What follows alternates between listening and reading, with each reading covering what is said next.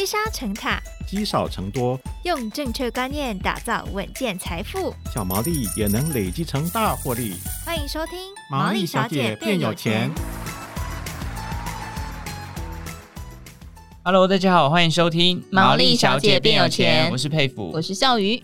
我们上个月有办这个活动嘛，就是收集大家的问卷调查。对，就听众呢，哦，好像对于这个退休理财好像都蛮有兴趣的。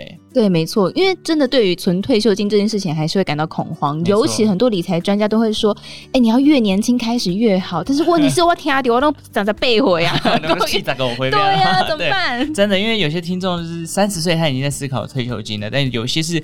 快要退休的时候才发现，哇，好像不够，这个距离目标还很远哦。嗯，那条件不同的话，这个做法上当然也会有差异啦。没错，所以我们今天邀请来宾呢，他在四十三岁的时候拟定了自己的离开校园十年计划。那就很好奇，说这十年里头啊，有什么秘籍是我们可以去效仿的？没错，我们今天马上来问问他。让我们欢迎今天的来宾，理财作家江继云老师好。老师好，大家好，我是江继云老师。嘿，老师啊，这个。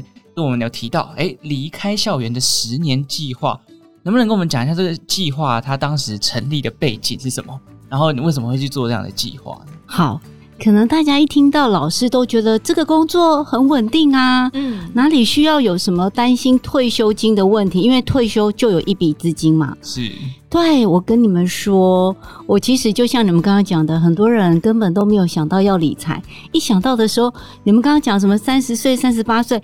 我四十三岁才开始，欸，我四十三岁才开始发现，哎呦不行哎，欸，我应该要开始投资理财。你们知道为什么吗？为什么？因为其实老师啊，他真的算是相对稳定的工作，不用去担心。可是好多年前啊，开始有流浪教师的新闻出现。嗯，我不知道你们，也许不是教育界的人，不太会去关注。但是如果是在教育界的人，就知道了哦，少子化的影响。越来越严重，嗯，所以那时候还有出现一个新闻，叫做“博士相鸡排”。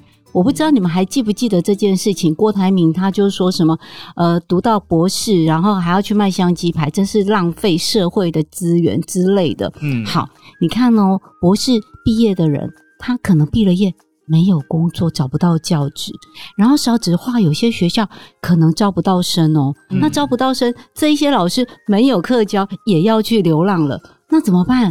哎，我开始有危机的意识。那时候我就想说，那我好像应该要开始帮自己多一份选择权。我可以决定啊，我要离开，我也可以决定我不要离开。嗯、老师那时候在私立大学教书，是哦，所以少子化的冲击就会比较明显嘛。对，可是其实我们学校真的是蛮好的一个学校，就是各方面的声誉都非常的好，其实是不用担心的。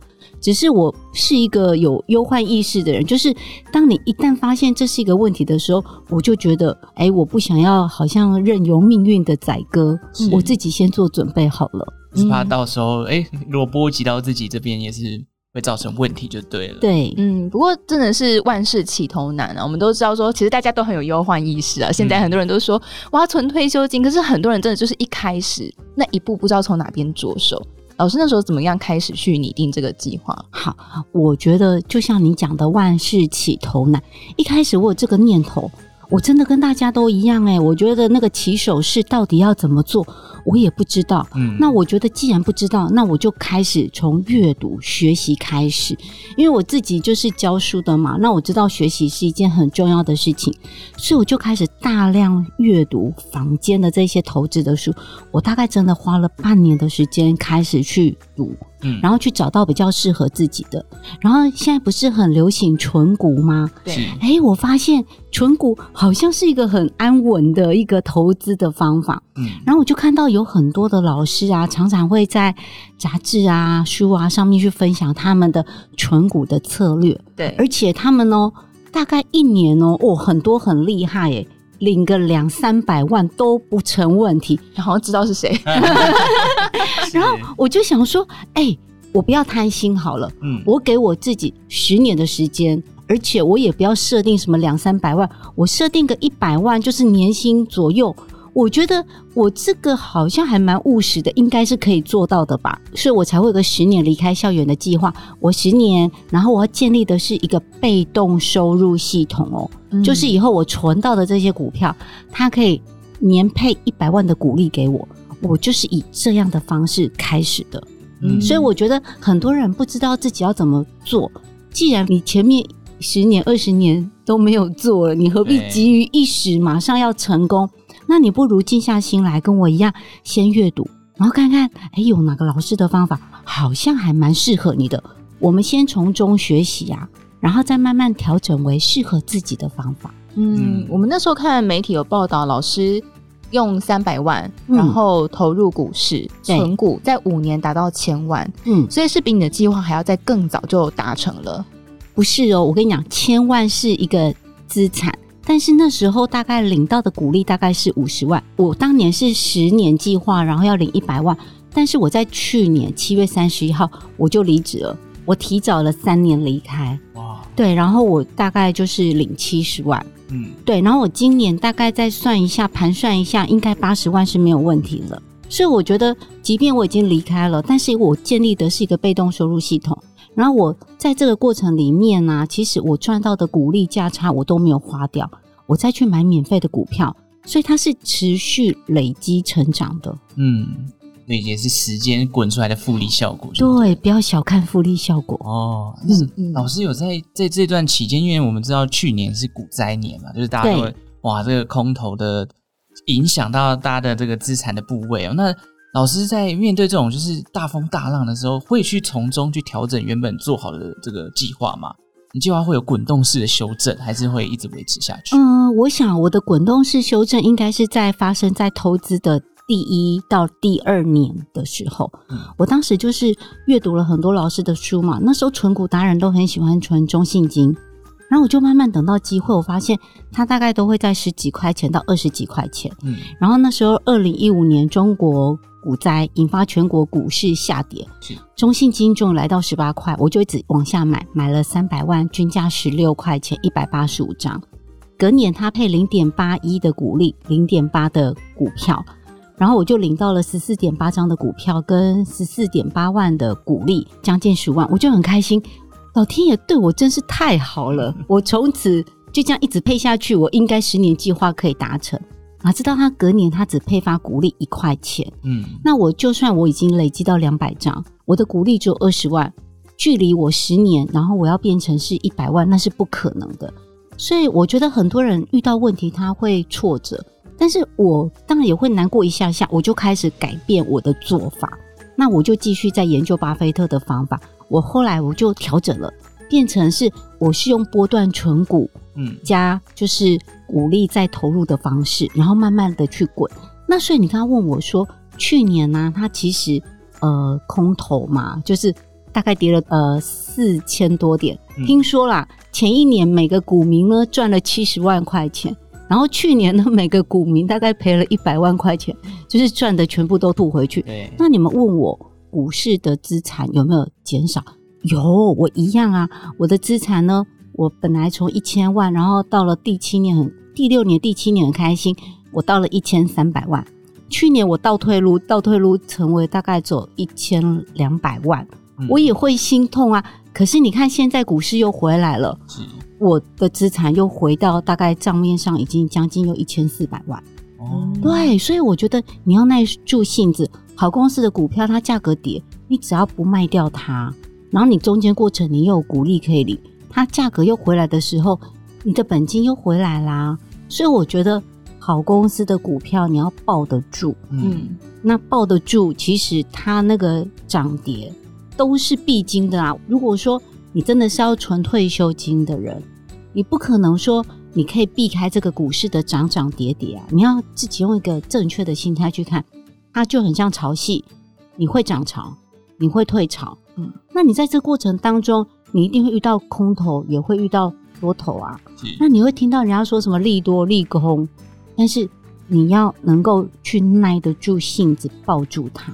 嗯，我想听到这里，大家应该很好奇。老师刚刚有说到波段存股法嘛，所以具体的这个做法是什么？那老师很开诚布公 哎、欸，老师那差点就是连把那个对账单都拿出来解 没有啊，就是我我我第一次听到我来宾就是讲出自己的那个股票的配置，所以具体老师的波段存股法是怎么做呢？好，那我先讲我们，因为我们刚刚一直在讲存股，刚刚你们说很多人都想要存退休金嘛，是，那所以我跟你讲，你很多人为什么会担心说我到底要存多少钱？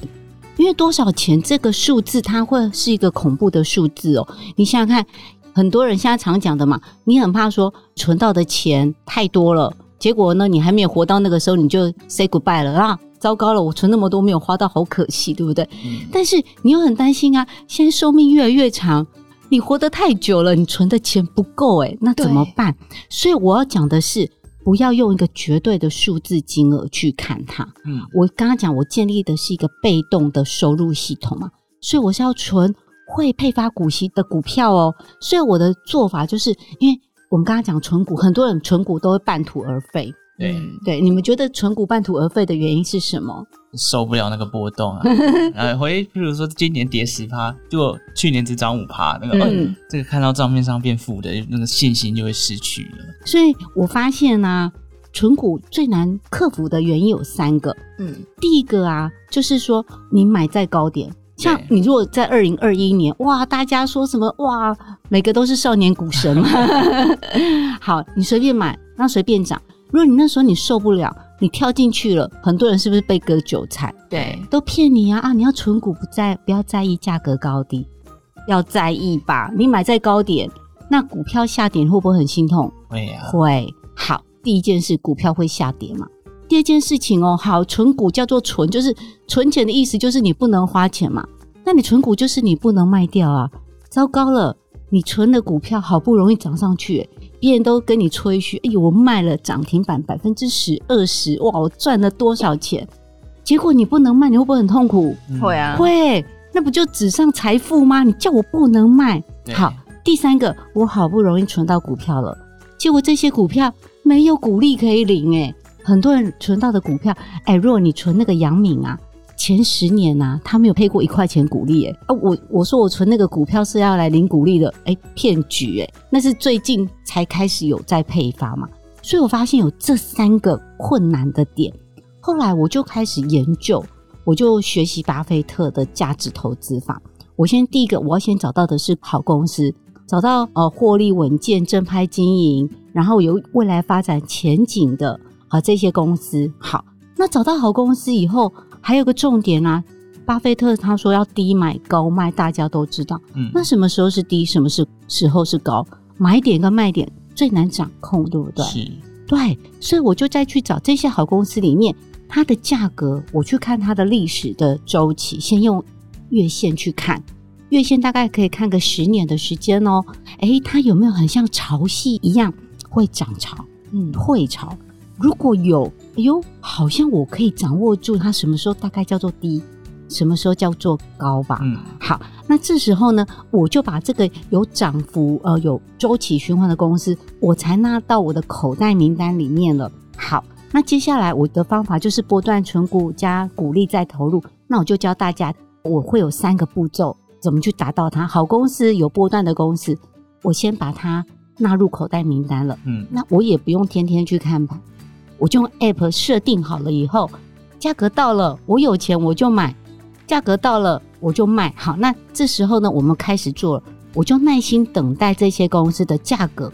如果呢来到历史相对的低点，那这时候我要用周线去看，不能用月线了，因为月线太长了嘛。嗯，你看这几年来价格的变动又很大，用周线我大概可以看。两到三年的价格的区间，嗯，然后大概也会有一个到一个半或两个的周期循环。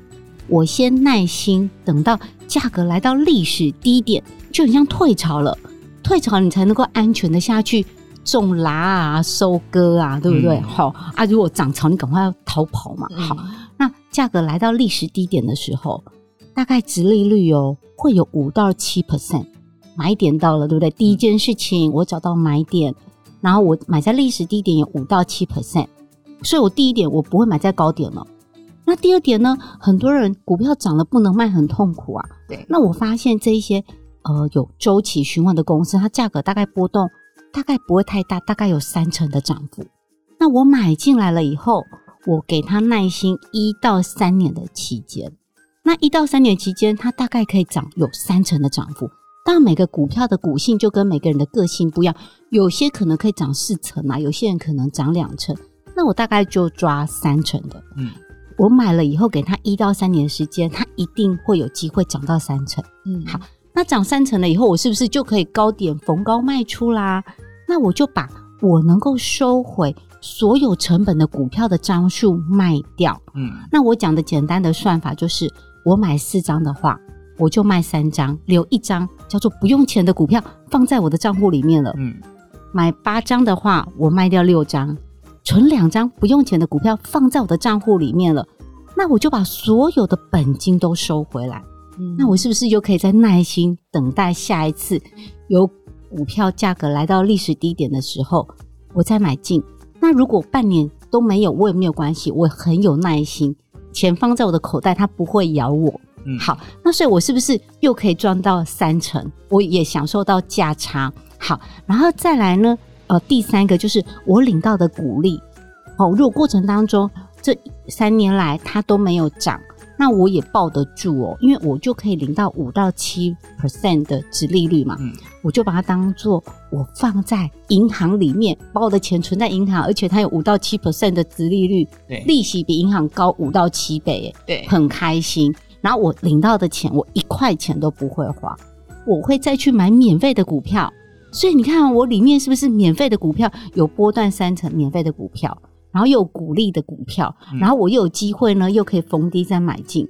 我就是透过这个方式，然后呢，不断的累积我的资产。那你们觉得我需要太在意股市涨跟跌吗？嗯，好像不用，对不对？所以听起来这几年好像比较多的时间在等待，对，然后做功课，对，只是买进跟卖出好像并没有想象中那么频繁。对，我其实一年大概进出个一两次吧。我是说整体的哦，那同一只股票有的时候它刚好有三成，也许那一年它就有机会动到；没有的话，我可能也会等个两年，买进了以后就不管它了，嗯，然后就等待机会。所以我就一直在守株待兔，累积我的那个资本。所以刚刚不是问吗？如何去克服这个涨跌的心魔？很多人都很羡慕别人可以当包租公，对不对？对。好，那包租公，如果你要当包租公。你就租出去，然后你就开始收租金嘛。对，好，那我问你们，这些包租公啊，他会每天都会去问他的房仲说：“哎、欸，今天我这个房子值多少钱？”不会啊，不会。嗯，对你，你既然我们现在就是要存股领股利嘛，你怎么会去每天在在股市里面问那个营业员说：“哎、欸，我的股票现在几块钱？”哦，对，所以我的做法就是我把我的每一张股票。都当成是一个小套房，啊、哇！有没有听到小套房？你有没有很开心了？嗯、对，我的每一张股票，它都是我的一个小套房哦。那所以你想想看，同一家公司的股票，我如果有十二张的话，那它是不是会分十二份的股利给我？嗯，那我把它分散在一年十二个月，我是每每一个月我都领到房租，都领到租金，那我还需要那么在意它？到底是现在价格是多少？我反而应该在意的是说，我有没有找到的是稳健配发股利的好公司？嗯，然后再来，我有没有耐心等到它价格来到历史低点的时候，就要买房子嘛？我们总是要买便宜一点呐、啊，那换算出来你的投报率才会高啊。嗯，所以因为我把我的每一张股票都当成是一个小套房在经营，我当然也不是说完全不在意股价。但是我相对来说比较不会那么在意，我反而比较在意的是，我有没有办法持续一直增加我的股票里面的小套房的数量，嗯，越来越多，越来越多。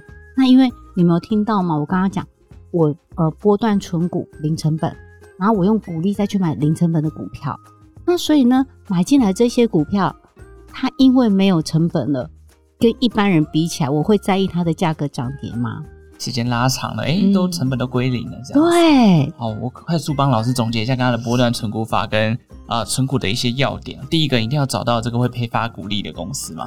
第二个，这个刚刚提到的老师会看一个长期的有个潮汐现象，有没有高点低点可以抓出来？看到之后呢，找到一个相对的低点的时候买进，买进之后呢，可能它因为有一个三十趴的涨跌幅，老师只要涨超过三十趴，就会先获利了结，留下一两张当做免费的股票就对了。免费股票越来越多，就像有一一间又一间的小套房，这些小套房就可以配发给你这个租金收益。那我也想问一下老师啊，哎，在老师这么久的观察底下看来，台股有哪一个产业是老师一直会观察？哎，这个很明显一个潮汐现象非常稳健的这个标的。嗯，我觉得一般我们都会讲民生的个股，嗯，民生的个股它本来就是跟我们的生活息息相关，所以它就会有比较多的潮汐。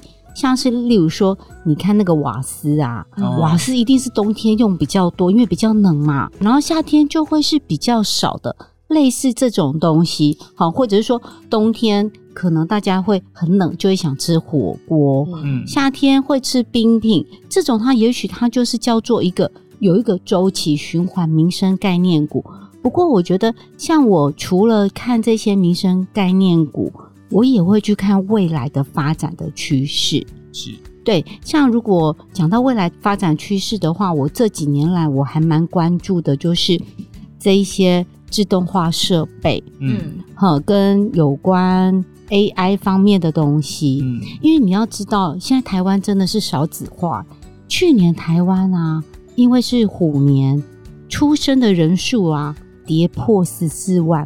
对，所以我们现在常常听到人家说缺工，缺工，好，那缺工其实不是因为说人才不见了，而是真的现在那个人口老化，嗯，年纪变大退休，再来呢少子化，所以未来台湾真的是没有人呢。嗯，这个真的我觉得是一个很严重的问题，所以这些自动化设备啊，我觉得是未来的趋势，就是说它一定要来补足所谓劳动人力的缺口。那所以呢，在这边你就可以去关注这一些哦，自动化设备，嗯，哦，可能有哪些的公司？那它产业范围可能就很大啊，哦，例如说，呃，机械手臂，哦，就工厂里面可能流水线的人不见了，会有机械手臂。哦，或者是说这些仓储里面呢，可能就是会有需要有自动化仓储设备。不然你看现在大家那么喜欢剁手，每个人都用 网络购购物，对对。那你如果他透过传统的人工仓储，一定没有人的。所以在这边，我除了就是说可能会有这一些我们刚刚讲民生必需品之外，这一些自动化设备啊。我觉得它真的是未来一个没有办法避免的一个趋势。我觉得老师这样讲起来，其实如果以纯股新手来讲，老师还是会比较建议关心民生类股先下手，对不对？对。不然如果一下子跳入一个比较不熟悉的产业，对纯股新手来讲，会不会比较容易？哦、对对对，我我觉得如果对纯股新手来讲，像我刚刚讲的，有有一些是科技的嘛，但是你自己对这些科技都还不熟悉。你真的不要贸贸然，你也许可以从比较安全的这些民生的类股啊，跟生活相关的。其实我在我投资的标的上面呢、啊，我很喜欢从日常生活里面去观察。像我之前有买那个血糖的测量仪啊，因为台湾你知道吗？那个糖尿病的人口越来越多，嗯、那个手摇饮料真的是人手一杯。那所以我就去看了哦，那个糖尿病。也是一个文明病三高，那、嗯、我就从这里面去挖掘它可能可以投资的这些议题，所以我买的东西它不会是在天空上飞的啊。最近哎、欸，那个什么什么元宇宙那些，我当然知道它也许是未来很厉害的东西，但是我觉得那对我来讲梦太梦幻了。像我们常常都会讲本意比跟本梦比，嗯、对，本意比就是。股票嘛，我讲的啊，它价格来到历史低点，本益比低的时候再进去。那本梦比很高，没关系，那个梦留给别人去做。我我真的我我我不会说我要去做什么白日梦，哇，我要一夕致富，因为你们都知道，我就是慢慢存啊。我就是零股利啊，做三层波段，我不需要独角兽。嗯、哇，它一飞冲天，有没有？哎、欸，一飞冲天。如果你说那个独角兽，它不是真的是一个角，而是掰咖独角，四只脚少了一只，它飞不起来。哎、欸，很多很多人都被骗进去买一些很梦幻的那些科技类股，到最后都还跌得蛮惨，或者是那些生计有没有？嗯、对，我不懂的，太梦幻的没关系，那些钱留给别人去赚，我赚那个稳定一点的，或者是新手啊，像我一开始也是中信金嘛，就是重存银行股也可以，但是啊。就是寿险呐，防疫保单。对，嗯、现在不是最近在炒说有很多的这些金控，他们今年啊都配不出股，对，配不出股利，或者是要缩水，然后不能用资本公积什么来配息，有没有？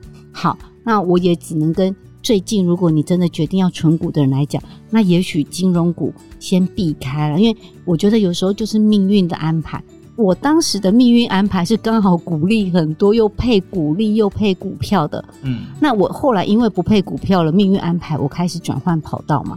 那可是如果你们今年才要进去配银买银行股，那我觉得那命运的安排今年可能 也不太适合了。缓缓就对。对，缓缓，我觉得还是有很多的标的，从生活去着手去找，我觉得一定可以让你买的很安心、很安稳。从生活中找就很多，因为很多会跟着通膨一起通膨的，对，他们也跟着通膨啊，对呀、啊嗯，对，所以我们可以看到老师也建议这个存股新手，从生活开始去着手，然后抓大概五到七 percent 的殖利率去当做你未来这个被动收入的目标。譬如说你一百万，哎，你可能要存多少的股票，可以去稍微计算出来自己的退休规划。那当然还是先以这个。自己熟悉的日常生活去着手啦，避免去碰一些像啊元宇宙啊、本梦比很高的。如果一旦梦醒了，你才发现啊，真的梦醒时分。哎、欸，你们这个年纪有听过梦醒时分吗？有了有了有了。我我想去年应该很多人都。投资上面应该都要唱梦醒时分，回到现实了。所以我们回到现实，还是要稳扎稳打，从一些这个比较稳定啊、比较生活类型、比较自己熟悉的股票去做相关的退休规划，才不会让自己的退休感到非常的焦虑哦。好，我们今天非常谢谢江俊老师带来这么精彩的分享，谢谢老师，谢谢。好，感谢大家收听毛利小姐变有钱的节目。如果有任何理财的问题，欢迎在 Apple Podcast 留言告诉我们。那我们就下一集再见喽，拜拜拜拜。